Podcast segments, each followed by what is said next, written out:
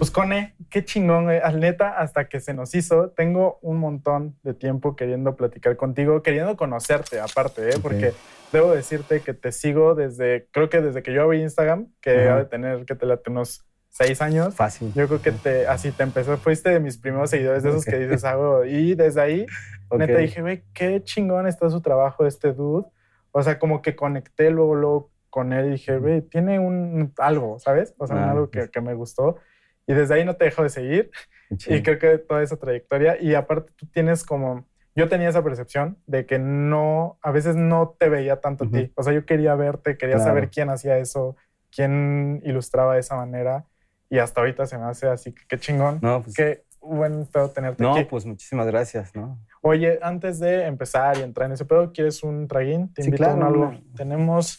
Aquí somos borrachos, güey, la neta. Yo Tenemos era, pero a veces me acuerdo otra vez de los viejos tiempos. ¿Te vas una chelita? Sí, claro, una Va. chelita, hermano. Una chelita. Sí. Yo también voy a chingar una para, para brindar por Sí, el gusto de Sí, no, el gusto conocernos y de es estar acá. Deja, ya, ya agarramos este de. ¿Cómo se llama? De destapador oficial. Ah, chido. Está perrón, ¿no? ¿Qué tal? Está bien bueno, pero ¿qué es eso? No, no, no supimos nunca. como algo como... Como que era está. parte de algo. como era parte de un humano, ¿no? No, ya le vi la forma, es la cacha de un cuchillo de... de- Como de plástico. Ay, tipo, eh. O sea, ahí es donde está la creatividad. lo recuerdo porque se lo clavé a alguien. ¿no? Dale, No, muchísimas gracias. Justo lo, lo compramos y no sabíamos qué era. Dijimos, Sí, pues es parte Sí, de es algo. eso. Lo acabo de ver, es la Y- cacha de un cuchillo. De un cuchillo. Mira. No, pero tiene buena función, ¿no? mira De ya esas de utilería. Mira, para que veas que sí, el, sí hay barrio también. Exactamente. No, es con el barrio es con el diente o con el cinturón. Acá o, el diente ya- o ya- con el anillo debajo, así. Ah, esa ya está más Sí, densa, claro. ¿eh? Con un billete de a 20 también. Ah, esa no me la he visto. Ah, ¿Esa no? No. no, no. ¿No has visto cuando las abre con el asterisco? no, eso Oh, ya ¿qué está pasó? más- No, ahí yo no quiero ver cómo está ese eso, ya, eso ya no me prende de mucho. morra. Cone, saludcita. No, pues muchísimas Pues, gracias. Oye, hablando un poquito de ese pedo del barrio y, y de todo eso, eh, cuéntanos un poquito de, de dónde viene Cone, qué, este, qué, qué ha hecho Cone, o sea, qué es para, para estar hoy en día donde está posicionado Cone. Ok. hoy? Pues mira, es, es una historia larga. La verdad es que la voy a resumir muy rápido. Date, no Creo tenemos que. tiempo. Ya, gracias. No, la verdad es que, pues, como lo bien lo mencionas, yo vengo de un barrio pesado en el norte de aquí, en la Ciudad de México, eh, que se llama Cuautepec, Barrio Alto. Allá Ok. por el reclusorio norte, onda por donde está la basílica más hacia el fondo. Ya. Es la periferia de la Gustavo Madero Ok. y está considerada, pues, de hecho, como de las zonas más Más- conflictivas de, de la ciudad, ¿no? Sí, suena Uno dentro que- de otras, ¿no? Suena que el perro trae machete. Sí, claro, ¿no? De hecho, ahí tienes que andar como con cuidado, no con, no solamente con, con la banda, ¿no? Sino hasta las ñoras, sí salen, se ponen, que se las, mamá- las jefecitas se ponen locas allá. Sí, pues al final el, el folclore de Sí, México. sí, sí, el Pero qué perrillo saca también su cuchillito acá. No, es, fíjate que fue un barrio bien chido. Me tocó llegar cuando recién estaba poblándose. Creo que pues había una perspectiva de que esa zona creciera, se volviera chingona, que la gente que estábamos ahí teníamos como la esperanza de que pues íbamos a salir adelante. Pero pues como todo lo que está pasando en este país, lamentablemente pues los más afectados son las zonas conurbanas de la Ciudad de México. Y justo Cuautepec, Barrio Alto, se pobló de mucho inmigrante de diferentes ciudades, de diferentes estados. Pues bueno, es una conglomeración bastante rara, ¿no? Porque no necesariamente todos somos originarios de ahí. Mis papás, por ejemplo, mi mamá es oaxaqueña, mi papá es poblano. Y aunque ellos comúnmente se van hacia los Reyes La Paz, que es más hacia acá, Más lado del, oriente. del oriente. sí. este, ellos decidieron irse allá porque mi papá encontró un terrenito por ahí y ahí nos fuimos. Yo me fui grande, ya como eso de los 14 años, este, llegué ahí a Cultepec. Ok. Tengo entendido que tu mamá era diseñadora de modas Exactamente. y tu papá médico. Estudió Sí. medicina. Estoy, mi papá estudió medicina. eh, me tocó cuando yo recuerdo, ya tengo un poco de uso de razón, que él seguía estudiando medicina. Mi padre es, independientemente que tenga una relación bastante, pues, distanciada con él, él siempre me demostró que todo se puede. Él llegó aquí a la Ciudad de México pasadito, llegando a los 30 años, Ok. apenas estudiar la prepa. Él literal era un joven que vivía en su pueblo, cuidando cabras, en el, pero en el campo, sembrando, y llegó aquí a empezar a estudiar. Cuando conoció a mi mamacita, pues este, se enamoraron, decidieron tener una relación, pero ella lo mantuvo por un par de años, su carrera, y mientras ella ya estaba trabajando como diseñadora de modas. ¿no? Ok. Y por ejemplo, ahí tu mamá hacía, ¿sabes? Como Claro. dibujos y tú desde ahí empezaste a ver, o sea, tú sabías que ibas a hacer algo así como... que mi, mi infancia tiene como etapas muy bonitas en algún momento, otras se volvieron de la verga, es otra palabra con que decirlo. No, sí. Pero de cierta forma, el ver a mis papás, a los dos, literal, en un cuartito que creo que no era más de 250 por 250, ahí comíamos, ahí dormíamos, ahí cocinaba mamá, ahí era todo. Y recuerdo que recién que llegaba mamá de, de trabajar, eh, llegaba siempre con sus materiales de donde trabajaba, que ella era, era- se encargaba del taller de producción de Ok. vestidos de novia, de ropa, etcétera. Y después de comer siempre era la rutina de que terminaba, ayudaba, lavaba los trastes y se ponía a dibujar y a hacer sus figurines que llaman en esos cuadernos Sí, sí, escribe, sí. que son clásicos para dibujo de esa época.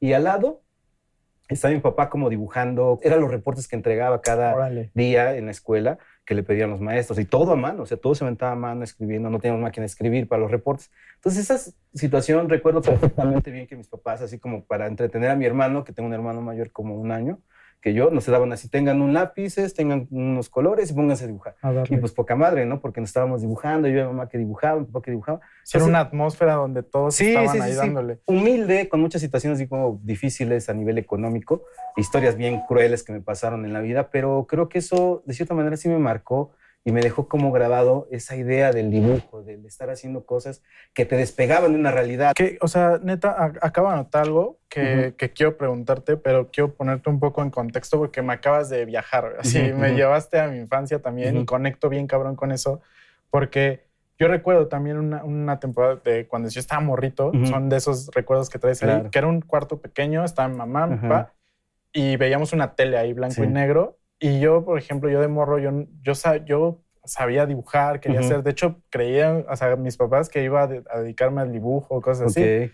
Y de pronto, pues no, o sea, yo sabía que quería estar en algo relacionado con el arte y terminé atrás de las cámaras y Ujú. todo el pedo, pero siempre estaba dibujando, siempre estaba haciendo Claro. algo. Y a lo que voy con mi pregunta es, ¿recuerdas, por ejemplo, de esa temporada, de esa Ajá. época, algún olor, güey? ¿Qué, Sí, claro. qué, recuerdas, por ejemplo? Fíjate güey? que, wow, me acabas de ver como un canal que había olvidado. Recuerdo varias cosas en mi vida de esa época. Eh, esta zona, la primera zona donde viví, que no fue Cuautepec, fue primero este, Santa Isabel Tola. Una zona, una colonia muy bonita. Está pegada a lo que es Metro Indios Verdes. Me tocó, eh, antes de que construyeran Metro Indios Verdes, nosotros vivíamos ahí. Está llena de eucaliptos. En un programa, creo que de reforestación que hubo por parte del gobierno, no sé si fue el de López Portillo o de Echeverría, alguno de ellos un- Ajá. ajá. eh, decidieron plantar eucaliptos. Entonces toda esa zona de repente se volvió porque había eucaliptos. Después se enteraron que hacen mal y que queman la tierra y que todo lo que está a su alrededor lo destruye. Pero bueno, me tocó el momento de florecimiento. Entonces el primer olor que recuerdo ahorita es el eucalipto. Mucho eucalipto por ahí. El segundo es aceite. El aceite porque era la máquina de coser que tenía mi mamá. Ya. Esa era la que, que, que usaba. Y la otra era como olor a formol y era por mi papá que cuando De iba a medicina eran los olores que traía, de repente traía sus frascos desde algunas cosas que, que conseguía Claro, para estudiar. Entonces, son como esos tres, fíjate, creo que la primera pregunta que me hiciste, esta pregunta que me hiciste es la primera persona que me pregunta esos olores y hasta ahorita estoy recordando los que eran te, colores. te muy- da algo. Y, y también creo que conectas mucho con ese pedo de los olores. Ahorita vamos a hablar más Ujú. adelante de, de los... Tú hablas mucho de los colores con los sentimientos, ¿no? También. Ujú. Y ahorita por eso, a mí me recordó bien que en ese momento había una tía o algo así Ujú. que cocinaba pepitas, güey, Ok, de esas como ok. doradas. Y Claro. yo tengo ese olor así, Claro, claro, Por eso claro. ahorita que me dijiste, pum, me voló Sí, también claro, así. sí, dije, ¿no? claro. Yo creo que esa parte para mí es muy bonita por ese lado. Tuvo buenos eh, momentos, malos momentos.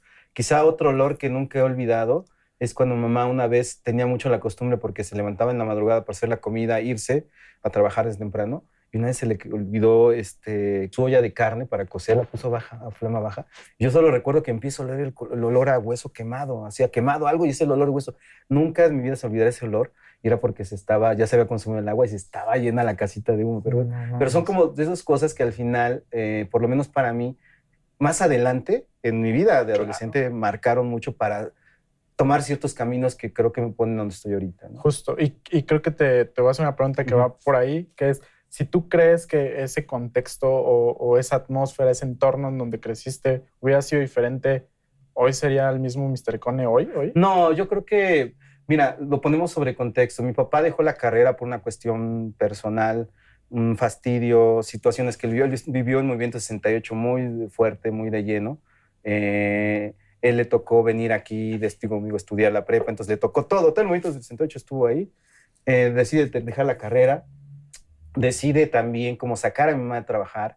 Y te- ¿Por qué te cuento esto? Porque eh, hubo una situación donde mi hermano y yo estábamos chiquitos, nos, no, nadie nos cuidaba, solo un primo grande. Y en cierta ocasión, pues estaba mi hermano y yo jugando. ¿Cuántos años tiene tu hermano? Tenía, eh, ¿cuántos me lleva un año, un año ¿Un nada año? más. Ah, en ese momento teníamos como cinco, como no estamos, no, estábamos como cuatro y cinco años más o menos. Y me recuerdo perfectamente bien. Se nos fue una pelota debajo de la cama, se nos ocurre meter una veladora con prenderla y buscarla. Y en Puta esa época las camas se tenían un velo de, de, de tela. Sí, como suavecita. suave, sí, sí, sí, que ese- y se empieza a prender la cama. No, El, imagínate que está la cama, una cama chiquita. El tanque, la estufa aquí y el tanque de afuera en la casita esa, no, pues era Sí. todo por una tragedia, ¿no? No teníamos agua, o sea, había un montón, todos los factores eran para que fuera una tragedia que salieran en la alarma de esa época, la- Sí, esta sí. famosa revista de tragedias y de situaciones de ese tipo. Y mi, afortunadamente mi primo mayor, digo que es más grande que nosotros, unos seis años, vivía con nosotros. Éramos, eran mi papá, eh, mi mamá, mi hermano, yo y mi primo. Éramos cinco personas que vivíamos ahí. Eso, ellos dormían en el suelo, de hecho. Entonces, ese día él estaba cargando agua. Llega con la cubeta, así literal, y apenas alcanzó a echarla y no apagó nada.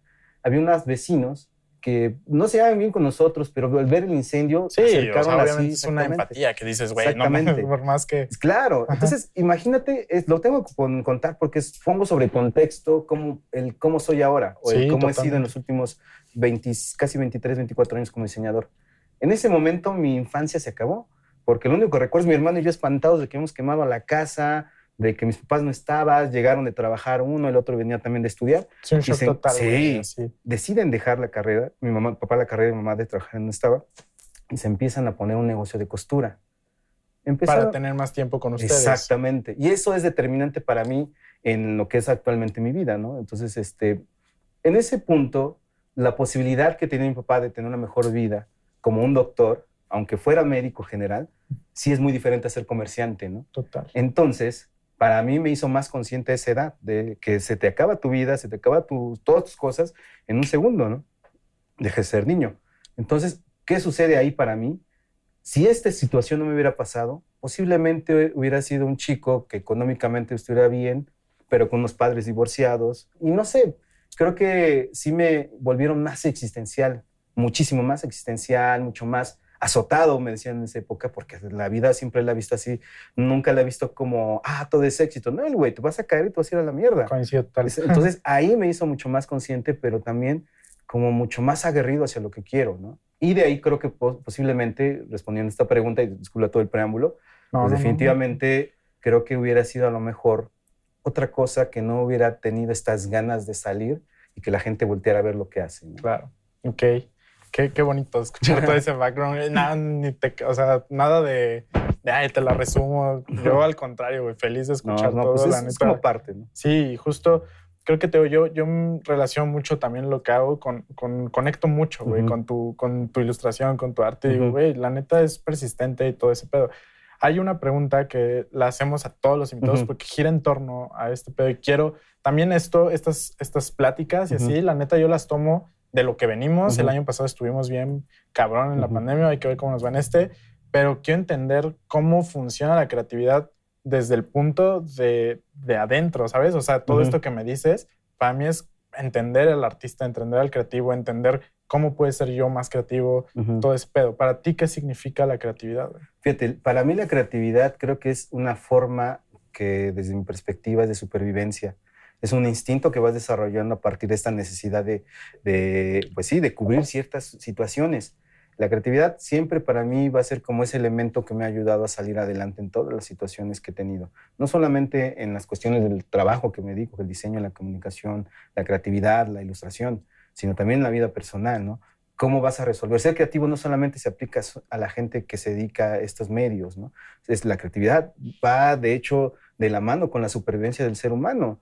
O sea, si lo pensamos así, lo situamos hace millones de años, miles de años, cuando los seres humanos se enfrentaron a que, bueno, ¿qué vamos a comer, no? Sí, pues prendemos algo y a ver. ¿Cómo voy a defender a ese animal que está afuera queriéndome devorar, no? una ¿Cómo le voy a hacer con esas tribus que me quieren quitar a mi familia? O sea, la creatividad va de la mano con la supervivencia, por lo menos para mí, y creo que cuando nos enfrentamos al tema del diseño y todo esto, pues tienes que poner, pensar que afuera también hay otros como tú que quieren ganar ese puesto, ese proyecto, y va a ser para el que se sepa mover mejor, el que tenga mejor relación, el que hable con las personas, que los convenza y cómo con su creatividad puede desarrollar cosas increíbles. ¿no? Qué chingón. Ah, hasta ahorita es la segunda persona que responde que la supervivencia está muy ligada con, Ujú. con la creatividad. Digo, yo tengo un concepto un poco diferente. Yo Ujú. lo creo más como, sí como algo en qué creer, Ujú. algo de dónde agarrarte y más como un sí estilo de vida, llevarlo a, a- a tu vida diaria, Claro. no solamente en tu chamba, ni en tu trabajo, ni en los proyectos, ni nada. Y también creo que es un estado de ánimo. Claro. Ah, no sé, yo te digo, lo relaciono mucho con eso, que si te sientes eh, chido, puedes hacer cosas buenas. Claro. Y no siempre la creatividad está ahí contigo. De hecho, yo tengo un tatuaje que, que se lo dedica a la creatividad, Ajá. que es un carnero que está en la espalda. Y los cuernos del carnero siempre están creciendo, o sea, nunca dejan de Ajá, crecer. ajá. Pero lo tengo en la parte de atrás porque es como, sí, a veces la creatividad te abandona, güey, Claro. pero ahí está, ahí, ahí Sí, está. claro. Y siempre está en constante. Que te olvides que ahí está, eso es otro pedo, pero ahí está. Claro. Ahí, anda Fí- siempre. Fíjate que yo antes tenía mucho esta idea que necesito todo mi estado, todo lo que está alrededor de mí esté bien perfecto. Pero justo acabo de vivir una, estoy viviendo una situación complicada ahorita, compleja, con respecto a lo que emocionalmente. Pero algo que me había olvidado desde hace más de 20 años, antes de ser diseñador, es que cuando más deprimido estaba, cuando más desolado me sentía, era cuando más creativo sí, era. Me volvía más creativo. Y con el tiempo te vuelves como, una máquina que es nada más automático y pierdes esa parte como hasta humano, sensible. Y creo, por lo menos desde mi perspectiva, ahorita, eh, en este momento en lo que estoy haciendo, eh, aunque tenga un problema emocional, a nivel de creatividad estoy así cuando, de hecho con la empresa que estoy trabajando, me dijo, güey, o sea, llegaste a salvarnos un proyecto que nosotros llevamos meses sin resolver. Y yo fue así, gracias. Y lógicamente ellos no saben que detrás de mí estoy destruido, pero esa es una fórmula para mí para salir adelante, como alguien que es un- es un, es un superviviente, que ha logrado salir de muchísimos obstáculos.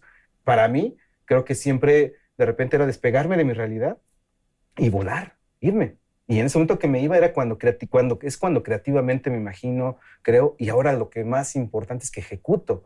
Uno, Claro. o sea, ser creativo, imaginar cosas cualquiera, pero que lo ejecute y lo baje. Y cuando lo vea, sí, así me lo imaginaba, son muy pocos. Y es ahí Claro. donde creo que ya existe una línea muy, muy, muy, muy diferente entre el que es creativo por una cuestión de amor, de necesidad, al que es creativo por una cuestión de supervivencia, pero para cuando salgan las cosas, sea así brutal. ¿no? Claro, y que, y que es, algo, es algo que tú traes natural, Ujú. ¿sabes? O sea, el, el hacer, no sé, ilustraciones que haces hoy es algo que te sale Ujú. natural. Y ahorita que comentas eso, se me hace cabroncísimo el cómo lo ves desde ese punto de vista, pero también se me hace algo muy peligroso. Y a decir Claro. por qué. Por el, por el hecho que dices, güey, yo cuando estoy deprimido soy un poco más creativo y así. Ujú.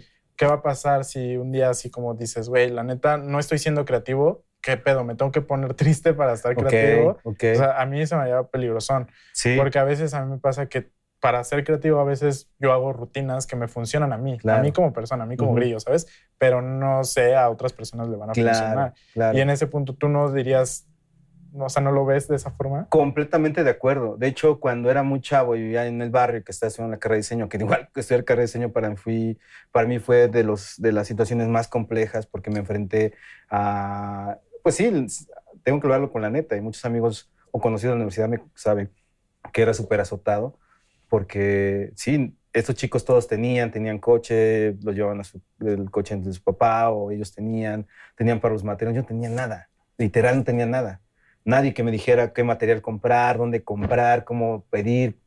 Entonces, a lo que voy es, eh, es peligroso y en esa época yo encontré por ahí una frase, aún le he estado buscando quién la dijo, pero leí por ahí que el, el- artista y el creativo son iguales a, los locos. Están en una línea muy, muy delgada entre la realidad y, es como parte de ser un verdadero creativo. Yo siento que la creatividad va en siguientes niveles el nivel de que cuando vas a explotar algo y que cuando salga se vuelva así magnífico, son pocos. Sí, ¿qué tienes que hacer? Pues tienes que tener una equivalencia en tu forma de hacer las cosas. Y para sacarlo, a veces tienes que tocar fondo y despegar De ahí. otra vez. Y cuando hagas las cosas, sea así el madrazo. Yo creo que eso, por ejemplo, para mí, no hay marcha atrás. ¿Es peligroso? Claro que es peligroso. Pero también mantienes un estatus donde estás siempre haciendo como pum, pum, pum, pum, y luego vienes el das el madrazo. Mi gran error siempre ha sido en esta vida profesionalmente querer que todos los proyectos sean excepcionales. Y lo he logrado. El 99.9% lo he logrado. Sí. El otro Ajá. 1% han sido cosas que literal no las puedo ni enseñar ni quiero enseñarlas porque demuestran esa parte donde yo lógicamente caí. ¿Y qué caí? Porque simplemente estaba tan profundamente pegado a una depresión que Sí. la- no salió, no salió, simplemente no salió, porque yo mismo en el cuerpo, mente y alma no podía ni siquiera levantarme para decir aquí está. Y esos proyectos agradezco a los clientes que me han apoyado, siempre han estado ahí, pero que se han arriesgado conmigo. No significa que sean todos, Sí, sí, sí. vas como ritmos y hay momentos en que tienes que explotar y pum, y cambiar el camino y hacer otra cosa que sea un madrazo. Ahorita que comentas esto de, de los proyectos que, que el 1% no te late o Ujú. así, ¿qué haces con esos proyectos? O sea, yo nunca he sabido qué hacer, Ujú, que no te gustan, que no te gustan personalmente. Una cosa es que no te gusten Ujú. personalmente y que funcionen para lo que quieres comunicar, etcétera. Pero, ¿qué pasa si el cliente dice, güey, yo lo amé y a ti te cagó? Fíjate, yo creo que hay algo que también es muy, hay que ser honesto en, es- en esta parte. No significa que entregue mierdas de chamba. ¿no? Nunca entrego una Claro, chamba ¿no? mierda.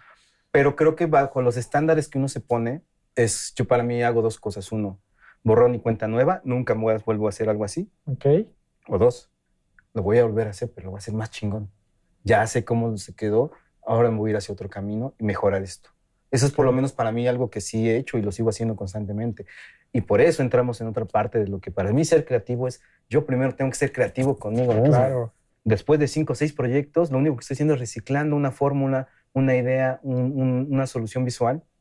Y algo que lógicamente siempre he tratado es que cada cliente, cada proyecto tenga un detalle que lo haga diferente, pero que cuando la gente lo vea, diga, esto lo hizo Cone. Cone, claro. O sea, realmente para mí ser creativo en este país se ha vuelto una forma de ser eh, como hasta cierto punto cansada.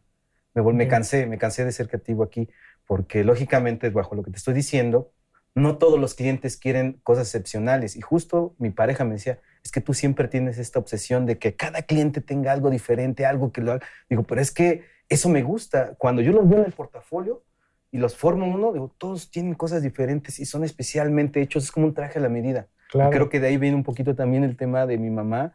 Recuerdo mucho cuando llegaba a hacerla a alguien, le hacía el vestido de novia o el conjunto, no sé, y siempre era toda la medida. Creo que eso inconscientemente me quedó, que recuerdo mucho que le dije una vez, me quedó perfecto, me quedó a la medida, es algo que me gusta mucho cómo está Ujú. para mí. Y ese vestido de novia, mamá no se lo volvió a hacer a alguien. ya no replica. Era otro ¿no? El vestido de novia y la veía que este, experimentaba con, con formas de coser, formas de diferentes adornos que no tienen en la tela, etcétera, fruncidos que decía mi mamá. Y creo que eso también viene desde esa época inconscientemente. ¿no? Sí, o sea, si tú los ves todos, como dices, en conjunto, Sí, todos son diferentes y todos, cada uno tiene su propio sello, pero viven en una misma atmósfera y en un mismo universo. exactamente. Sí, exactamente. Ok, oye, ahorita que, que mencionaste eso de yo, yo ilustro desde mi realidad y todo eso, he escuchado que hablas mucho de, de ese pedo de decir, pues yo no puedo dibujar algo bonito si sé que el mundo allá afuera está de la Sí. chingada. ¿En qué punto dirías tú que tu trabajo se vuelve documental, ficción? ¿Cómo, ¿Cómo pasas de ese pedo documental a un ficción? ¿O por qué no dibujarías entonces todo como está la chingada? ejemplo? Fíjate que creo que hay algo que es muy importante, sobre todo destacar. Vengo de una de las universidades, de las mejores universidades en mi época, que fue de la Guamas Capuzalco, diseño y comunicación gráfica. No cualquier universidad tiene eso. Nos daban herramientas de comunicación, nos daban herramientas de diseño. Que- O sea, yo te llevé talleres de cine, talleres de televisión, taller de radio, taller de publicidad, llevé museografía, llevé empaque, llevé este, también eh, taller de fotografía, llevé grabado, llevé aerógrafos. O sea, la sí, neta, era un- era un chingo. Tenía mucho la forma de la Bauhaus, esta escuela. Ok. Estaba un poco basado en eso. Y algo que aprendí y que los maestros se encargaron de decirnos todos los días cuando entramos con un maestro de teoría o varios maestros de teoría, de los teóricos y de los de las metodologías, que eran los que nos enseñaban a cómo yo, resolver los problemas visuales de un cliente, todos nos decían que nuestra función principal era la comunicación y que teníamos un compromiso social, que en la sociedad los diseñadores tenemos un compromiso social. ¿Y cuál era? Pues que lo que haga sea funcional, que haga mejor la vida de las personas, que llegue el mensaje, que funcione el mensaje. Ya cada quien interpretaba de cierta manera. Y para mí eso fue lo que siempre me ha marcado. Es decir, si voy a hacerle, en ese caso, para una marca como Nike, le tengo que ver el perfil, lo que está sucediendo en ese momento, visualmente, cuáles son los movimientos, qué pasa en todo este entorno, contra quién voy a competir, contra quién vamos a competir. sí, un Eso lo- benchmark Sí, totalmente. exactamente. Todo eso yo lo aprendí de manera mucho más eh, en el campo laboral, Hay muchos términos. De repente, cuando me meto a las agencias o me hablaban, Ujú. porque ya casi ya no, ya no estoy con agencias, iba a los pitch y todo este desmadre y todo el pinche onda así como súper... eh, No, güey, tengo esta idea. Y las, de neta, de las 20, 30 palabras que dicen conceptos de mercadotecnia, no le entiendo ni una. Totalmente Ni coincido. una, güey. Es- ¿Qué, qué dijo el management? Sí, chingada. parece que no mames. Sí, es el mero mame. Sí, y está bien. Sí, Oye, funciona. o sea, bien. sí, justo es lo que platicé el otro día. Si, si funciona, va, te la compro, güey. Pero ya, ya es demasiado mame a veces, güey. Y es como, güey, ya. O se sea, dice a veces con solo dos palabras, Sí. con una imagen bien resuelta. Exacto. Pero se- yo lo valgo. Yo, yo, yo les entiendo. Ah, en algún momento me hubiera gustado trabajar dentro de una agencia por un tiempo. Ese era como mi sueño también cuando era estudiante. Pero digo, precisamente gracias a esta formación que tuve, es como empecé a detectar que cada cliente debe tener algo. Y ahí es donde mezclo un poco mi parte artística, mi parte emocional, mi parte, de repente les meto mensajes ahí por ahí raros, cosas Sí. que ellos nunca van a entender, pero que yo, lógicamente, y la gente que tenga y que vea y que lea, Sí. digo, güey, este cabrón se les acaba de meter un pinche golazo a estos güeyes y no se dieron cuenta. Tiene una influencia Y durísima. por ahí hay varios proyectos, pero no lo hago con el afán de molestarlos, los hago porque es esa parte artística mía. Es ahí donde yo busco el mensaje para que, hacerlo sutil, hacerlo que algo que, que cuando lo vean digan, qué chingón está esto, no sé qué diga, no lo entiendo, pero me gusta. Es por los sentidos. Y el otro es, entiende el mensaje, está hablando de esto. Es por la cuestión ya del Claro. pensamiento y el raciocinio, ¿no? Hace rato que hablábamos de los olores y todo eso, y ahorita que mencionas la parte artística y, y las emociones, tú hablas siempre también mucho de que los colores te, te dan sentimientos. Claro. O sea, ¿cómo, cómo haces que digas, güey, esto, esto me sabe a tal, güey? O sea, Claro. ¿cómo? Fíjate que es, metimos un poco, eso es cuando yo le digo a la gente, ¿vale la pena estudiar diseño gráfico? Sí, vale la pena estudiar diseño gráfico. Lógicamente, eh, siempre te van a dar como una teoría en las universidades, ¿no? Por lo menos en la mía siempre la teoría del color, la, eh, la semiótica, todo esto bien, venimos invadidos, ¿no? Que semiótica no sé ni más, la verdad es que no soy como mi hijo que estudia comunicación, bueno, acaba de egresar de la carrera de comunicación este año, el año, no, el año pasado, este, él lógicamente me habla de semiótica y yo así le digo, no entiendo nada, o sea, no sé nada. Yo entré a las clases y nada más como que, o sea, me, me cuesta. Soy más del campo de, de- de ver, de hacer. Y justo precisamente en los colores es eso. Yo veo también hay una tabla que te dice tal color indica esto, tal color, tal emoción, sentimiento.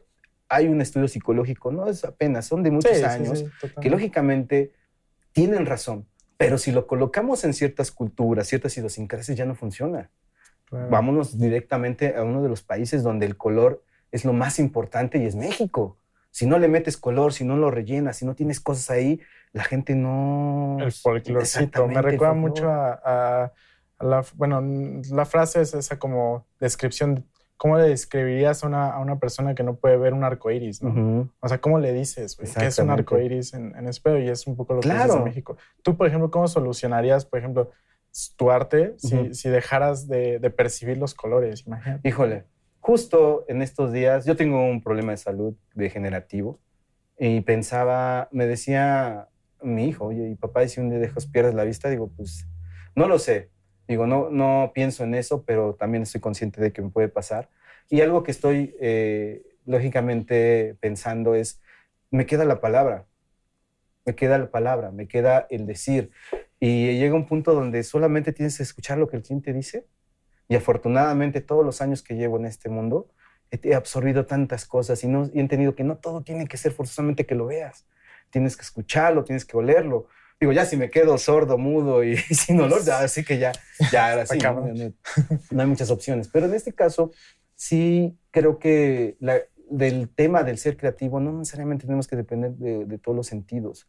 Hay momentos, yo tengo un gran amigo que fue mi socio hace muchos años y él es daltónico, ¿no? Yo, pues, este, le digo, ¿cómo es con los colores? Pues ya como que veo cierta gama y lo entiendo y tiene unas paletas de colores impresionantes, ¿no? Sí hay un, como que de repente fallan algunos, pero no se ve como un fallo, se ve como parte de una integración y yo creo que es un poco también lo que he entendido. Yo he tenido muchas deficiencias y esas deficiencias he sabido usarlas para poder hacer mi trabajo mucho más exponencial. Esto, No que llamaríamos, ilustrador, ¿vale? que- esto que llamaríamos como un sello característico, un estilo propio, un, un algo que, Un que error digas. feliz, ¿no? Exacto, un error fe- De hecho, fíjate que efectivamente es más allá del error feliz, creo que es eh, el de repente estar consciente de que tú debes, al final de cuentas, entender tu función. Y yo, honestamente, he jugado muchísimo entre de repente ser el artista y el diseñador, el que comunica. Y de hecho, la- lo que estoy comentando va a relación a esto. Yo soy comunicador, nuevamente siempre lo defenderé. En el momento en el que me quite esto de que soy diseñador y comunicador y me ponga en el plan de artista, nadie me va a entender. Ok. Porque no es mi intención que me entienda, es mi intención expresarme. Y he metido Comunica. muchos de mis sentimientos en los proyectos que hemos desarrollado. Ok. Qué cabrón eso, porque oh, tú crees, pues, o sea, hay una, hay una frase que, que me gusta mucho que es, los buenos artistas copian, los genios roban.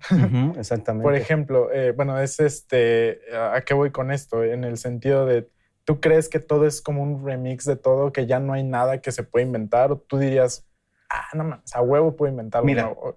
Sí. Sí estamos en un punto y justo el proyecto que estamos desarrollando, que, que más adelante hablaremos de él, Sí. tiene toda esta esencia del mix. Cuando me encuentran a mí en este proyecto, cuando me jalan este proyecto, creo que todo el universo estaba en pinche sincronía. Yo creo una palabra que me enseñó un, un amigo en Oaxaca, que es el sincrodestino. Todo estaba para que estuviera ahí. Y cuando llego, me- les digo, podemos ser así, así, así, así. Puta, eres el concepto que estamos buscando. Es un mix. Todo es un mix. Pero dentro de este mix, tú vas generando nuevas ideas Sí, todo lo que- tuyo. sí, claro, claro. O sea, todo lo que estamos viendo, todo lo que se ha desarrollado en los últimos eh, siglos, ha sido un remix de diferentes, eh, eh, ¿cómo se dice? Civilizaciones, ¿no? Desde los romanos, griegos, y antes de ellos había otras civilizaciones. O sea, todo es una mezcla. Precisamente, eh, prácticamente lo que estamos haciendo ahorita es retomar todo esto. Este siglo o esta parte de esta década que está empezando, es eso, es ya, bueno, ya vimos los 50, 60, 70, 80, ¿qué sigue? Pues ahora vamos a tomar todo y mezclarlo, porque vamos en una carrera estrepitosa hacia el precipicio en todos los aspectos, Totalmente. ¿no? Entonces es- se siente, es como algo como universal, y universal sobre la Tierra, sobre nosotros los seres humanos, que tenemos esa necesidad de hoy, me vale madre si me veo guapo, me vale madre si me pinto el cabello, si me dejo el cabello largo, si me quiero rapar, si me quiero cambiar de sexo, o sea, hay muchas cosas que se están rompiendo, y es precisamente porque llegamos a ese punto donde, ¿qué más sigue? Pues experimentemos y mezclemos, y lo que siga va a ser algo que va a empezar posiblemente a salir algo nuevo, algo diferente, pero no podemos alejarnos desde los orígenes, claro. es algo que no podemos dejar. Ahorita que mencionas esa palabra, también hablas mucho de tus raíces.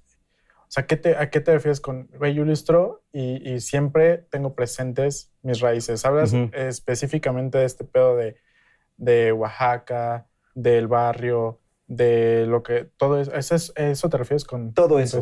Mira, mm, hay un diseñador muy importante de México que es conocido en, en las élites. Así tengo, hay que sí que hablar.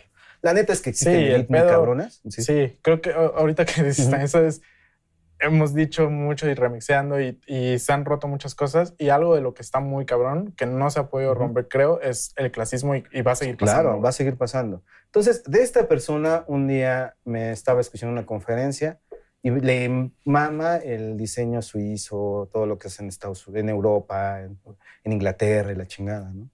Y recuerdo que estábamos en esa charla, estaba parte del panel, yo dije, me disculparás, pero te voy a decir algo. Y con toda honestidad. Yo diseño para México y para mexicanos. Yo no puedo venderles diseño suizo a los mexicanos, y sobre todo cuando vamos hablando del tema de consumo. ¿no? Si no me crees, prende la tele y ve los comerciales y todos ponen a la familia, toda la familia bailando y toda la familia. o sea, son comerciales malísimos, pero van dirigidos a ese sector y la gente dice, qué malos son, ¿por qué ven eso? Porque no vas a meterles conceptos súper densos de publicidad que se hacen en Inglaterra por Sí. agencias este, que manejan cuentas globales, no. Entonces, yo por lo menos empecé con esta idea, me gusta lo mexicano, vengo de barrio, mis proyectos más importantes con los que he ganado premios a nivel internacional, no yo, sino un, todo un equipo de trabajo que hemos estado, van de la mano con la cultura prehispánica. Otros van con la- de la mano con la cultura de los barrios, con la imagen que se maneja en las ferias, los alebrijes, etc. Entonces, los clientes más grandes me han pedido cosas mexicanas con mi es neomexicano. Es Sí. reinventar a partir de esto. Una es ahí- adaptación. Exactamente, una nueva adaptación, un nuevo discurso, porque al final de cuentas, hasta cuando tú adaptas, es, tomas algo y lo, nomás lo modificas. Aquí no es, ¿cómo reinterpretarías un grabado mexicano? ¿Cómo reinterpretarías Sí, un arte huichol, un huichol, todo eso? ¿no? Entonces, ese es el siguiente paso. Y por ahí estamos encontrando, posiblemente armando en la primera hebrita para algo nuevo. Y es ahí, es ahí donde se encuentra. Entonces, creo que va mucho de la mano con eso. ¿no? Está bien cabrón, está chingoncísimo. Y creo que no encuentro una mejor persona y te lo digo, la neta es que yo, yo te digo, creo que eres el primer freelance que conocí en serio. Ujú. O sea, que dije, güey, ese güey es un freelance. Como que cuando te descubrí, dije, ese güey es un Claro. freelance, güey. Gracias, no, pues gracias. Y, y a mí me cuesta mucho trabajo, ¿no? Creo que a, a muchas personas entender el pedo del freelance y, y sobre todo sin caer en el cliché de cómo vivir del freelance, güey, ¿no? O sea, una cosa es la pregunta y otra cosa es el hacerlo, güey. No encuentro una mejor persona para que responda el, el cómo chingados la haces para realmente vivir del freelance, porque aparte no solo es vivir del freelance, sino tienes un currículum que está mamadosísimo. Gracias, o sea, gracias. tienes marcas que es, güey, ¿cómo llegaste ahí y cómo haces para llegar a ellos? Mira, qué bonita pregunta, porque va de la mano sobre todo con algo que es bien importante. Yo nunca deseé, por ejemplo, trabajar, nunca mi sueño como diseñador fue trabajar con marcas, con Ok. Nike, nunca fue mi sueño. Yo quería tener Nike y usar Nike. Yo de niño, de bueno, más de adolescente, me tocó tener que comprar de mis amigos que robaban en Lindavista, una zona aquí en la Ciudad de México, que está, Lindavista es la zona más fresa y 20, 30 minutos está mi barrio. Entonces, ya sabemos que las sociedades funcionan así. Al lado de una zona muy rica y una zona muy pobre. Total, mis amigos iban a robar tenis, chamarras, Levi's, todo, todo eso. Y de repente yo no iba porque mis papás tenían, tenía yo como esa cuestión de, mis papás trabajan todo el día, le echan un chingo de ganas y yo no puedo estar de desmadroso robando cosas, pero compraba cosas robadas. Entonces mi sueño era como vestirlo, mi sueño era estar en Estados Unidos con la cultura. No lo logré, no lo pude hacer. Te fuiste un tiempo. Me fui muy poco tiempo, pero sí me fui. Regreso. Y de precisamente creo que es algo que tengo inconcluso en mi vida. Ya más adelante hablaré de los proyectos que vienen al futuro. Pero precisamente esta situación lo que me hizo fue la primera vez que quise trabajar con Nike.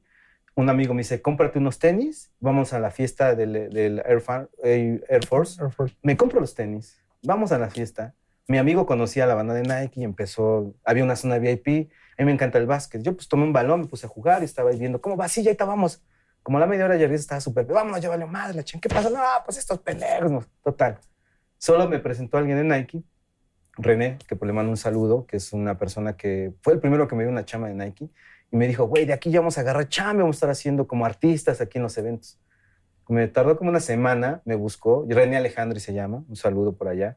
Si ve este programa, le mando un saludo Saludotes, toda la amistad porque es un tipazo.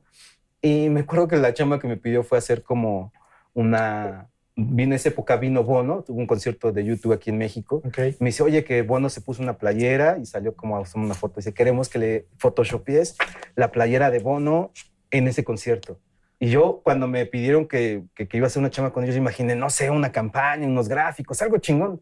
No, güey, un pinche Photoshop. Me pagaron 5 mil pesos en esa época. Nada malos, Ok. pero tampoco era algo que no hubiera ganado. Entonces, a partir de ese dije, ¿sabes qué? No vuelvo a irme a comprar unos pinches tenis, no vuelvo a ir a una pinche fiesta. Te salió más caro los tenis que el chingado Exactamente, pago. casi, casi. No, y realmente, digo, por solamente photoshopear a la foto de Bono en el concierto con una playera de la selección mexicana, Ok. de, no manches, de Nike, digo, no tiene caso. Entonces, para mí eso creo que me dio la gran lección de la vida, es que no tienes por qué estar persiguiéndolo, no tienes por qué estarle rogando, no tú trabaja. Eso fue lo primero que me dije, voy a trabajar, voy a hacer mi chamba. Y justamente después de ese momento, tres años después, dos años después, es cuando empiezo realmente a trabajar como artista con Nike. Pero un proceso muy importante. Dejé de, dejé de hacer lo que hacía, que era trabajar para las marcas, haciendo como un mix de lo que yo quería y con lo que ellos pedían. Ok, y, y como retomando la pregunta de cómo, cómo le haces para, para llegar, por ejemplo, a Mini Cooper, a Ujú. o sea, se va dando en el camino, o sea, ¿tú crees que es una persistencia, una constancia, un esfuerzo y que tu trabajo va hablando de ti y que las marcas se dan cuenta? ¿O, o cómo? Son, son prácticamente, esa es una parte muy importante. Lógicamente, si yo me la paso sentado nada más esperando que lleguen claro, y me busquen, no. esto que decíamos, ¿no? Que como dijo tu amigo, el microdestino, ¿cómo? Ujú, El sincrodesti- sincrodestino. Sincrodestino. Sí, claro. O sea, tienes que estar sincronizando todo, haciendo cosas para que llegue. En mi caso, yo me cansé de trabajar para las agencias, trabajar para las marcas, porque, te- o sea, llevo todos estos años he trabajado para marcas. La marca más importante que trabajé antes de empezar como Mr. Conde fue Mini Cooper Claro. una campaña que me invitaron, una revista que este, ya llevaba tiempo trabajando con ellas y me pidieron hacer una dirección de arte para unos comerciales impresos, ¿no? Y a mí digo, chingoncísimo, me fui con mi equipo, que éramos un chico y- de, dos chicos de Oaxaca que vivían en mi casa en esa época, nos los llevamos, nos fuimos a Toluca, a la zona donde tienen las pruebas de los coches de BMW, que ahí vende Mini Cooper, Y hicimos una buena sesión de fotos, desarrollamos ilustraciones, las armé, se las entregué, me pagaron y todos felices. Pero faltaba ese donde yo quiero ser yo y que yo llevar todo esto. Y no, no fue mucho tiempo. Eh, justo el viaje que hice a Estados Unidos fue, para, fue en el 2008 que estaba fastidiado de todo. Estaba fastidiado de las marcas, de las marcas que trabajaba, porque trabajé para Delicados, haciendo campañas, haciendo ilustración, que no era feo, pero yo sentía que, que, no quería eso. Yo quería ser como literal un artista del diseño. Un, hoy, hoy, es más conocido como un diseñador de autor, que no es autor de canciones, es un autor de, que tú tienes tu estilo. Como por ejemplo nosotros el cine de autor y, todo ese pedo. Exactamente. es claro, de hecho, bueno, efectivamente los medios audiovisuales es más entendible en el cine. Y el primer diseñador que prácticamente llegó a México ya con esta cuestión del diseño de autor fue Jorge Derete, un diseñador argentino que es un amigo y le mando un saludo. Eh, a partir de esa idea es como yo también quiero ser un diseñador de autor. ¿Qué significa ser un autor? Pues bueno, prácticamente lo que tú haces, lo que tú te imaginas, que eso cuando lo vean las marcas digan, eso me gusta para mí. Aquí lógicamente hay que ver una conexión, no es solamente que yo lo veo, es, es el, el, el, de mercadotecnia, el creativo. la campaña. Claro, claro, claro. Pero vamos generando tendencia. Y es que eso es muy importante. O sea, no es solamente porque, ah, me gustó eso, no. Hay un movimiento global de diseñadores que empezamos con esta inquietud y me topé en el camino con muchos de ellos y que lógicamente no eran en México, eran en Europa, eran en Estados Unidos sobre todo, en Asia, en otros lados, pero en México no existía tal cual. En Argentina ya existía un movimiento también fuerte de diseñador de autor. Viene más de la mano con el cómic, la historieta, sobre todo en Argentina.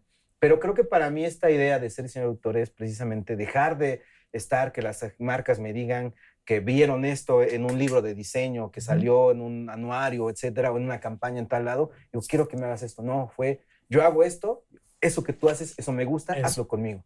¿no? Entonces, esa parte creo que sí nos tocó, en este caso a mí, a Jorge Alderete y un par de diseñadores más que se diluyeron con el tiempo y no siguieron nos tocó como picar piedra para que las nuevas generaciones hoy se dieran cuenta las marcas. Eh, me gusta el estilo de este discurso que dice Chavo, y jálatelo, exactamente. Y, y, por lo regular siempre existe esa libertad creativa, por así decirlo. En mi caso, sí.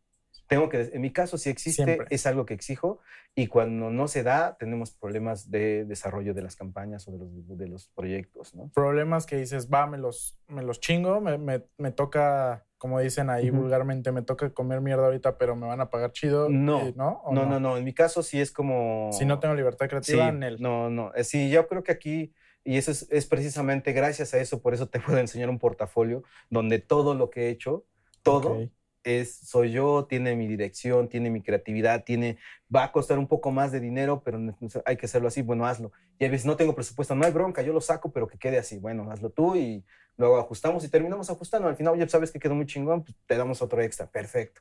Yo creo que esa es la parte donde de repente las nuevas generaciones han tenido el temor de, de, de, exigir, sabes que esto es lo que yo hago, no me puedes meter a hacer hiperrealismo cuando yo hago figura, cosas más este, eh, como infantiles o cuestiones visuales mucho más abstractas. Más minimalista o Exactamente. cosa. Exactamente. Oye, por ejemplo, ¿has tenido algún, no sé, proyecto que digas, este, este proyecto me aportó a mí mucho personalmente, neta, me, algo que te haya movido durísimo? Todos, todos, todos puedo decirlo. Y es que precisamente vuelvo a este tema. Eh, mi portafolio ahorita precisamente lo monté hace el año antepasado, eh, lo saqué y me di cuenta que de repente tengo una infinidad de proyectos que no he publicado. Eh, y en todos ellos es un recordar a la hora de estar viéndolos, armándolos, y cada uno me ha aportado algo en mi vida. Lecciones de vida, me ha aportado también situaciones de, de, de, de, cosas buenas y cosas malas, ¿no? Me hace recordar, güey, aquí te pasaste de lanza en esta situación, ya ni siquiera de laboral, sino personal o de salud, o sea, es literal. He tenido dos parálisis faciales, una cuando entregué la campaña más importante para Nike México y para la agencia con la que estuve trabajando, que es la de Nike Cup 2010 donde se ganó el premio Cannes de Oro en Media y que fue uno, es la primera vez que México gana un premio a ese nivel y es de las primeras vez que ves que el nombre del artista diseñador es Mr. Cone. Está. En el Cannes, ahí aparece, tengo un screenshot por ahí guardado de eso. Qué chingón. Y son Felicidades pues. Sí, exactamente. Esas cosas como al final de cuentas eh, es, es para mí, por ejemplo, claro, me dejó dinero, me dejó muy buena cantidad de dinero, pero la mitad de ese dinero me lo pagué en curar mi parálisis Es que eso es a lo que iba, o sea, está, este chingón, güey. Dices, güey, qué, qué, gran logro, güey, qué chingón, un, premio. Felicidades por eso. Pero como también dicen, no, pero ¿a qué costo, güey? Viernes, pero ¿a qué costo? La mitad de la cara. la mitad de la cara. Y justo eso, es, es justo el ADN de estas pláticas, güey, que, me, que me gusta cómo, cómo las personas no se dan cuenta de todo lo que el pedo creativo hace y a veces se, se, se Claro. malentiende, güey, porque tú dices, tú como creativo dices, güey, yo le meto pasión, yo hago, yo no hay pedo que no coma hoy, que coma tarde, que no duerma y les vale madre. Claro. Fíjate que ese es el gran problema que tenemos en México. eh, y lo tengo que decir yo. Si actualmente no tengo trabajo con las agencias en México o las marcas, me vale un kilo de mongas si ya no tengo. Pero tengo que decirlo tal cual. Eh, ¿Cuánto cuestan los autos, las, las instalaciones donde vas a las juntas? ¿Cuánto cuesta, por ejemplo, el sueldo que tiene cada uno? Dirán, no, es que yo me lo gané. También nosotros lo estamos ganando de que una campaña sea exitosa y que tienen que pagar lo justo. O sea, es increíble que actualmente siga habiendo marcas que te digan, oye, te doy un sponsor, te doy unos tenis, o te doy ropa, o te, doy- ¿no? o te mando chelas a tu casa todos los Que meses. ni eso, ¿no? cabrón, luego, No güey. manches, o sea, Los hemos buscado para rompiendo acá. No, No, mames, no, un pedo. Un no, pedo. saquen las chelas, es más, saquen- neta, vénganse, tráiganse las chelas acá. No, no es mamada. O sea, literal dijimos, güey, pues, eh, güey, la neta lo estamos haciendo con lo Ujú. que tenemos. O sea, pues ponle los sueldos de la banda, los, los presupuestos, ¿sabes? No, güey, no, hay- no hay ahorita, güey. Manda ¿Cómo no chas- hay güey, ahorita? no, cabrón, Mira, cabrón. Vamos a poner sobre contexto ciertas cosas y yo me echo todo el pedo encima. La neta es que eh, damos a ganar un chingo a las marcas, todos los que trabajamos en medio creativo. El que diga que no, entonces que se ponga a, hacer, a vender otro tipo de productos porque entonces la neta es un pinche mentiroso. Exacto. Todo se vende, o sea, todos los que apuestan dinero para una campaña es porque quieren vender más y quieren ganarle a su competencia, no significa que ya estén en bancarrota. Pobrecito de los señores que tienen sus negocios de verdura y que van al día, eso sí, güey. No, esos les crees que neta no le está yendo tan chido a veces, pero ahorita en, esta, en el tiempo de la pandemia de estos últimos dos años les ha ido muy bien. Y no estás hablando de, de empresas pequeñas. Exactamente. Realmente las marcas sí tienen. Lo que pasa es que pues también ellos creo que al final de cuentas pues buscan sus intereses, ¿no? Pero ese tipo de proyectos son los que más deben de apoyar. Pero yo creo que llegará su momento y decir, no, pues Sí, justo. Yo también más, dije, ¿sabes qué? Invítame otra chela de su marca que una- está bien chida. una futura chela mejor, güey, porque esas pinches chelas que no quisieron entrarle ya. Güey. A ver, yo también me chingo una. Y sirve que platicamos de este. Justo quería, quería platicar que venimos, el año pasado, güey, estuvo muy Ajá. cabrón de, de todo eso que platicamos de, de la pandemia, que la, lana no tiene, no tiene este, lana Claro. para, para invertir. Pero, ¿a ti cómo dirías en tu industria de la ilustración que te fue con la pandemia? Ajá. Pues mira, a mí me fue de la chingada, no hay otra palabra. La verdad es que me quedé sin trabajo. Desde el mes de febrero, que fue la última campaña importante que hice, hasta, el mes de septiembre, que empecé a trabajar con una empresa en Inglaterra, que me contrataron para hacer proyectos que lógicamente también yo estaba buscando, bueno, si ya no me buscan como ilustrador, como artista, como señor a la chingada, vamos a empezar a hacer otras cosas. Empecé a hacer como mi canalito de, de YouTube, hacer entrevistas, hacer programas, ahí hacer cositas. Y también empecé como a, pues, a rebuscarme, ¿no? Digo, tengo, tenía un ahorrado, soy siempre una persona muy planificada en la cuestión de la lana, tengo un buen ahorrado que me aguantó E indispensable para freelance. Sí, claro, ¿no? Y los freelance, de hecho, debemos tener siempre como en cuenta de que nada es para siempre y, estar preparándose para siguientes eh, proyectos, siguientes desenvolvimientos profesionales. Y yo justo precisamente con ese ahorrado me la pasaba viendo series, me la pasaba dibujando, pero también me estaba pensando, ¿qué voy a hacer? Creo que el tema del freelance, mucha gente piensa que es como muy fácil, es complicado. La verdad es que para ser freelance se tiene que tener primero muchos huevos, muchos ovarios, necesitas ser gente como mucha, eh, sobre todo ser proactivo y también ser muy, co- confíen en lo que hacen, porque si vas como desconfiando, No la vas a vas a terminar solamente haciendo lo mismo que haces en una agencia y nunca vas a destacar. Creo que esa parte es la que yo, por ejemplo, las generaciones tengo que decir, dejen de tener miedo. Yo soy alguien que siempre tuvo miedo en la vida y aún así me he aventado y la he cagado y he cometido un chingo de errores. Tengo fracasos profesionales grandes con marcas que desarrollé y que no funcionaron, pero nos dieron una experiencia y después esa experiencia me sirvió para dárselas a otros. ¿Cuál es el mejor eh, panorama para ser freelance? No lo hay. En esta pandemia, si se aventaron de freelance, qué valientes y qué mejor momento pueden hacerlo. para seguir. Exactamente. Yo soy de la idea de que si vas a ser freelance, por lo menos tienes asegurado un techo y comida. Eso, no te des lujos, pero ten esas dos cosas para que por lo menos nunca te vayan a correr donde estás y por lo menos abras tu refrigerador o tu alacena y tengas comer. para comer. Hay veces que no te va a alcanzar, pero lo importante es que siempre estés como trabajando. Aquí trabajamos de lunes a, a- a domingo, ¿eh? De lunes no a se lunes. descansa, no, no se descansa el freelance. ¿eh? El que diga que sí descansa, no. En ese país no. Sí. Oye, y ahorita que tocas el tema del dinero, el, las lanas, o sea, cómo, ah, hablando igual de estas generaciones, digo, también me incluyo, digo, creo que yo ya me quité ese miedo, güey, que, que, que hablas de cómo cobrar y cómo mandar una factura cara y que te la regresen y digan, güey, ya, pues no, no se dio y ya. Pero hay banda que le da miedo mandar una factura de Ujú. 200 mil, 300 mil, medio millón o más, cabrón. O sea, y dicen, güey, ¿cómo voy a ganar eso? Por- o sea, ahí es donde dices creértela Claro. y cómo dices, güey, quitarte el miedo. ¿Cuándo fue que te, te quitaste tú ese miedo? Fíjate que esto? Precisamente con el proyecto de... Con Nike tuve la gran fortuna, y eso es algo que de repente deben hacer los chavos. Buscarse marcas que se vuelvan sus aliados, buscarse marcas que sean, sientan una empatía, que sean netos, que, que sean... conecten. La neta es como en el barrio. la- háblame con la neta, cabrón. ¿Cuánto leña, tienes? ¿no? Sí, claro. Sé, sé bien leña, dime cuánto tienes y dime la neta y yo veo si me ajusto. Ya hay que dejar un poco sobre el, el formalismo. El formalismo existe para algo y es para limitarte a abrirte con alguien. ¿Sabes qué, güey? Yo necesito a 20 varos para sacar esta chamba. Dámelos y te va a quedar una chamba bien chingona. Que te diga, no, solo tengo tres, date la vuelta y dale las gracias y vete a hacer otra cosa. ¿Por qué?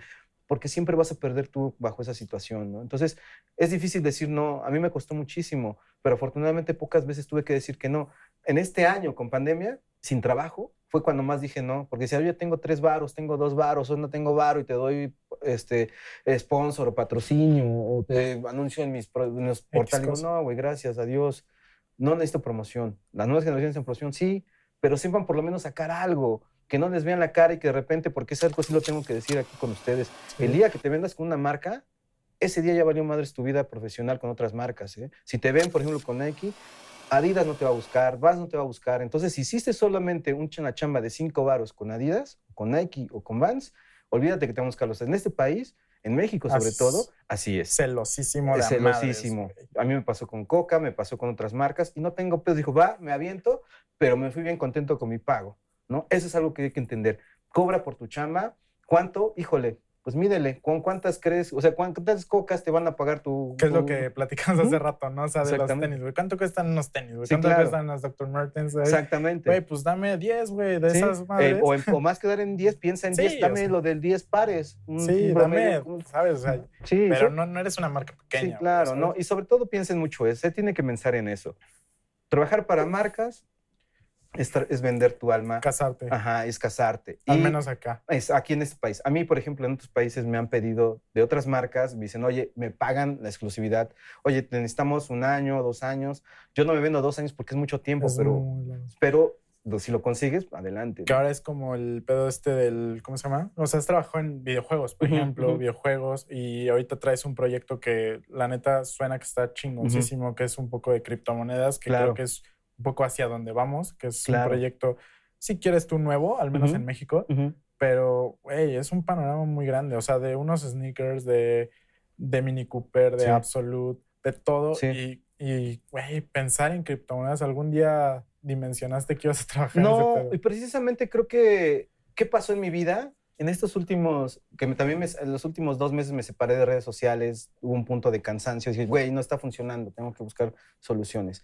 Pero antes de este cansancio, me metí en el universo, siempre he sido un, un güey, aunque soy, soy lento de aprender, tengo problemas de aprendizaje, tengo muchos pedos para, para considerarme inteligente, solamente soy alguien que tengo un chingo de ans- ansiedad, de ganas de hacer las cosas. Y justo me empecé a meter en los videojuegos. Bueno, juego videojuegos desde que tengo uso de razón, aunque nunca he sido un buen gamer. Y en este universo que me metí, meterme en canales de Discord con banda que jugábamos algunos juegos como Rise of Kingdoms, ¿no? O Call of Duty para las plataformas. En este mundo empecé a entender que estaba algo que sucediendo, que eran las criptomonedas. Y ahorita ya explotaron los juegos MOBA con criptomonedas trabajar. los sí, NFT. sí. Entonces, cuando de repente me- un amigo, Juan Carlos Arena Robotsoda, que le mando un saludo, me habla para este proyecto, me dice, oye, ¿qué conoces de criptomonedas y qué sabes de los juegos de NFT? Uf. Cuando me presentó a la banda con la que iba a trabajar en Inglaterra, les di todo el speech, y aunque no habla inglés, mi amigo me hizo el favor de traducir todo, y le dijo, este güey sabe todo eso, sí, y sabe un chingo más, y aparte es gamer, y vente para acá. Antes de trabajar en criptomonedas, ¿tú ya le habías entrado a ese mundo de, de invertir en criptomonedas? No, así? estaba a punto, Estaba a punto de invertir, estaba como muy dudoso. Primero porque no tenía dinero, o sea, literal, mi cuenta se quedó en números ni siquiera amarillos rojos. güey, así Ya estaba empezando a deber dinero, tarjetas Ya de estaba crédito. sangrando Ya, ese pedo. ya, ya, cuando está así, ya dices, ya Sí, valió verga. Entonces, justo en ese momento que me hablan, para mí fue como hacer este cambio, decir, ya es momento, quiero hacer Sí. otras cosas, y precisamente fue esto, ¿no? Que esto sale a raíz de la pandemia. Exactamente, a raíz de la pandemia. ¿no? Eso fue todo lo que me, como que me desgastó, y bueno, pues afortunadamente ahí vamos con este proyecto, ¿no? Pues con él, la neta, güey, quisiera platicar todo un día completo Ujú. contigo y la neta tenía un chingo de ganas de conocerte. muchísimas Como te gracias. dije, güey, la disfruté un chingo esta entrevista. Pero antes de que te vayas este late, hacemos una, una dinamiquita donde yo te suelto preguntas random, tú contestas lo que se te ocurra, Ujú. güey, o lo que te guste o lo Va. que te prenda. ¿Team Iron Man o Capitán América? Uh, Capitán América. ¿Playa o montaña? Playa. ¿La pizza lleva piña? No. ¿Qué hay debajo de la cama de Mr. Cone? Uh, limpieza. Limpio. No lo sé, limpio. Rick. ¿Tres libros o al menos uno que haya marcado tu vida así, cabrón? Híjole, este, años de soledad. Eh, Cañitas. no, Cien años de soledad. Este, Juan Rulfo, El Llano en Llamas. Y también hay uno que es muy bueno, que es este. Ay, bueno, ahorita no me acuerdo. Es, de la, es la historia de un psicólogo que estuvo en un campo de concentración. Lo acabo de leer este año. Está buenísimo. No recuerdo el nombre. Pero creo que es este último que leí, se me hace de los mejores, sobre todo porque te cambia la perspectiva de alguien que estuvo en un campo de concentración y cómo verle un sentido a la vida. De hecho, creo que el nombre que es sentido a la vida, hoy se llama. Pero bueno, esos tres son para mí como los más que me me han gustado muchísimo por la cuestión también hasta de dónde se sitúan, lo que hablan, lo que dicen, la idiosincrasia latinoamericana, etcétera, etcétera. ¿Team Carlos Trejo o Adame? No, no, no, no, eso es vomitable, pero bueno, ah, no, no puedo, no puedo, paso, eso sí no puedo. ¿Tortuga ninja favorita? Uh, Miguel Ángel, ¿Lo último que compraste en línea? Unas Dr. Martins, Especialidad para cocinar. este, omelets. ¿Película que te hace llorar? Híjole, Cinema Paradiso. Tu canción de la semana. Corre, dijo la tortuga, de Joaquín Sabina. Tamal favorito. Eh, verdes con queso. ¿Crayones o tablet? Eh, tablet, lo siento. ¿Color favorito? Ahora, en este momento, es el azul aqua. ¿Color que odias? El negro, lo odio. Por eso no azul. Ah, dijo. Ah, Justo en mi cora, güey. Y nada más porque no había Dr. Martins azules, pero bueno. La comisión más rara que te han encargado. La comisión que me encargaron y nunca hice fue hacer la campaña de un diputado de mi delegación. Y nada, de la mierda, odio el- nada de eso, nada que ver con los partidos políticos. Ilustrador favorito. Jamie Hewlett, sin lugar, a- sin lugar a dudas, ¿eh? Jamie Hewlett de Gorilas y de Proyecto de Gorilas y Tanger. Buenísimo. Pues son todas con E. La neta, qué chingona vez estar aquí. No, muchísimas gracias. Y pues ya sabes, aquí está tu, tu spot. Cuando Gracias. quieras, Conste, puedes ¿eh? caerle sin conste. pedos, sin pedos aquí. No, Y muchísimas pues gracias. pronto, antes de que, de que emprendas una nueva aventura, nos vemos. Sí, espero que sí, que sea antes, porque para mí ahorita creo que es época de cambio, 49 años, y no quiero estar a los 50 en el mismo lugar. Eso es algo que yo Venga, no quiero. a lo que sigue. Exactamente. Va, chingón con E. Muchas Muchas gracias. Gracias. Gracias a todos por este episodio tan pinche chingón que salió. Gracias. cabrón.